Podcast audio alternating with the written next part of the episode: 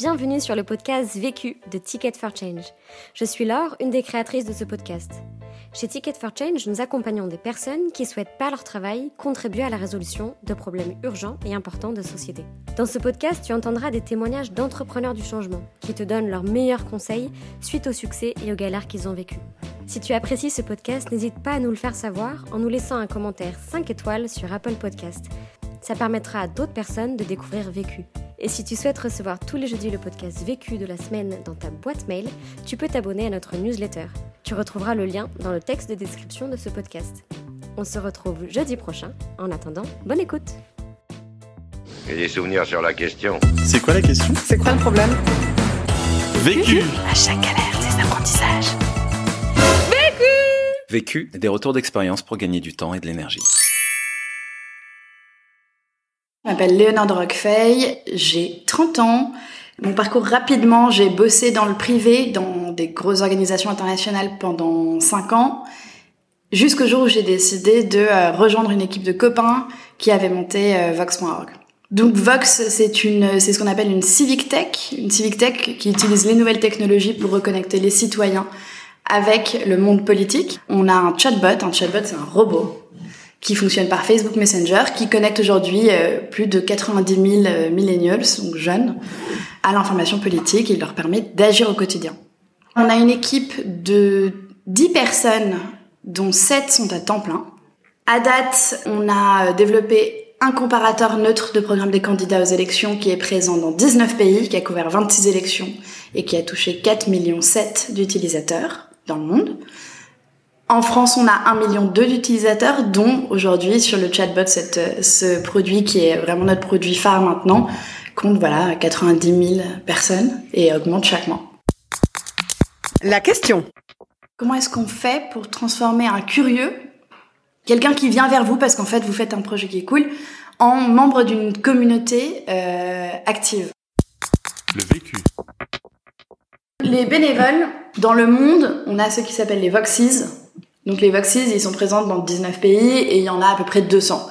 Avec des communautés qui vont aller de 2 personnes à 12 personnes. Par exemple, au, euh, au Chili, on a 12 étudiants euh, qui s'étaient euh, engagés, pour, qui avaient travaillé sur les élections chiliennes.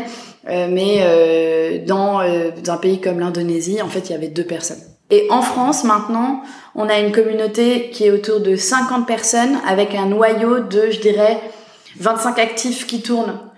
La communauté pour nous, chez Vox, ça a été un des premiers, euh, un des premiers euh, outils, un des premiers leviers qu'on voulait, euh, sur lesquels on voulait travailler parce que, je le disais tout à l'heure, le premier outil de Vox, c'est le comparateur neutre de programme des candidats. Ce comparateur, il est crowdsourcé, c'est-à-dire que c'est le public, comme sur Wikipédia, qui va rentrer les contenus.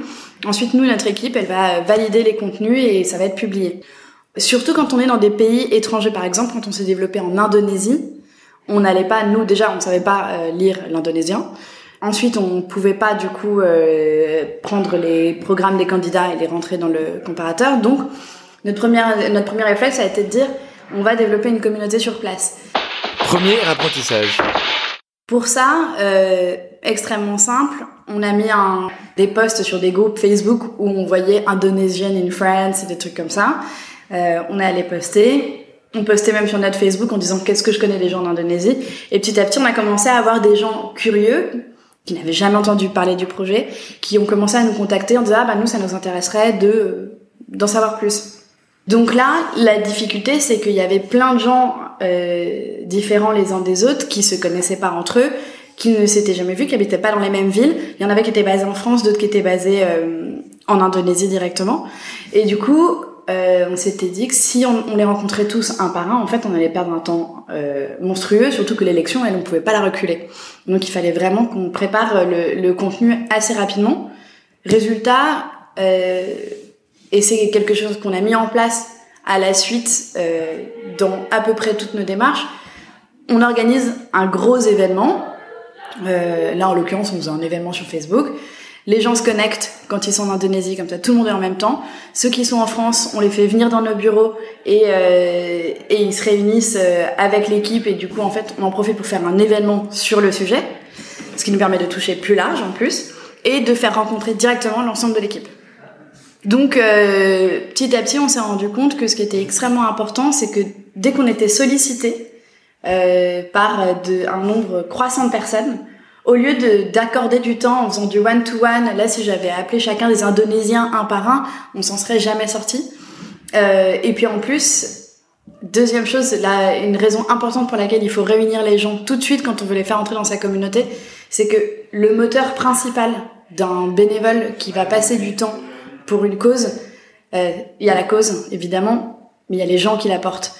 Si la cause elle est trop cool, mais que les gens sont pas du tout sympas, ben en fait on n'a pas du tout envie de donner de son temps pour euh, pour la défendre. Donc très vite, si on veut que quelqu'un s'engage avec nous, faut lui faire rencontrer les gens. Deuxième apprentissage. Le problème quand on a monté la communauté, c'est que on se rendait compte aussi qu'à un moment, bah, les gens ils avaient pas toujours envie de faire ce qu'on leur demandait de faire. Et donc euh, maintenant avec le recul, ce dont je me rends compte, c'est que le notre problème à nous, c'est qu'on on voyait la communauté comme quelque chose d'utile pour nous, et on réfléchissait pas assez à qu'est-ce qui était utile pour elle.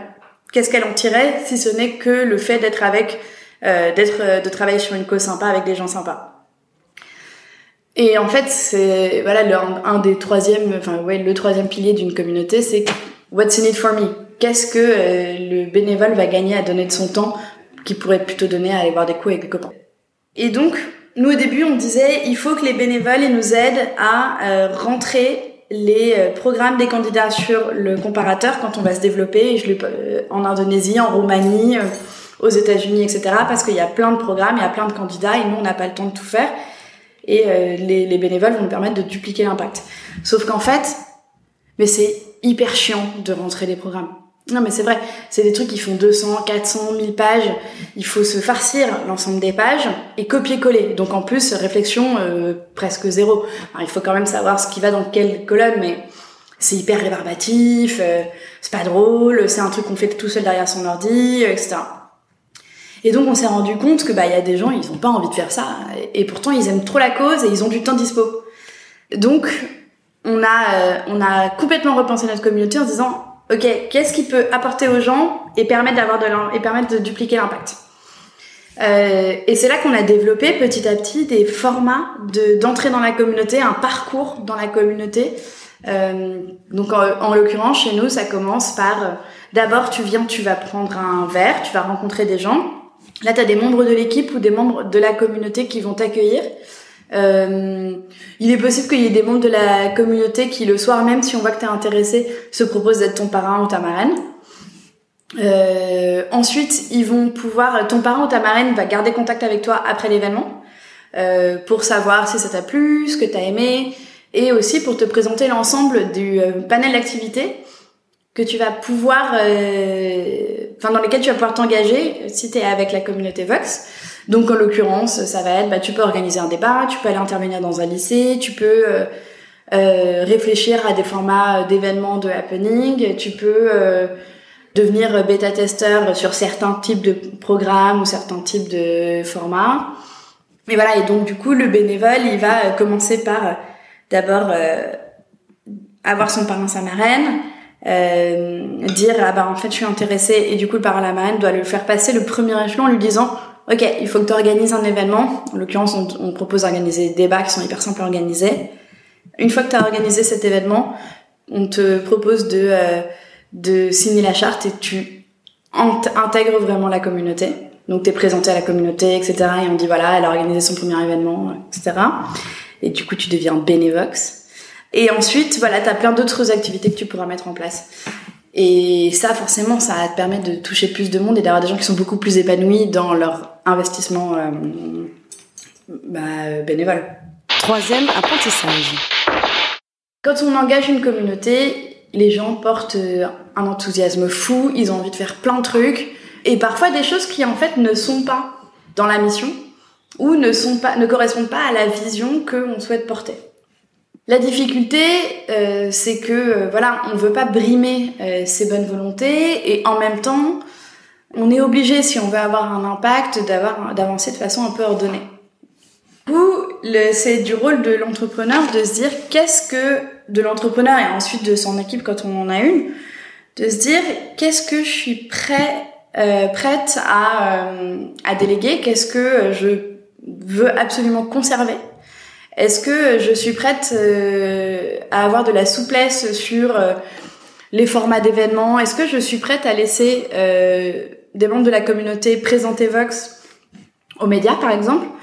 Est-ce que je suis prête à laisser les bénévoles créer des nouveaux formats en partenariat avec des gens que je ne connais pas? Voilà. Et en fait, il y a de plus en plus de questions qui vont, qui se posent comme ça. Et au début, on a tendance à dire non, mais allez-y, allez-y. Et puis en fait, on se rend compte euh, trois semaines avant l'événement qui est censé avoir lieu que c'est ça, ça correspond pas du tout à la vision et que ça pourrait être dommageable pour la, la vision de la boîte.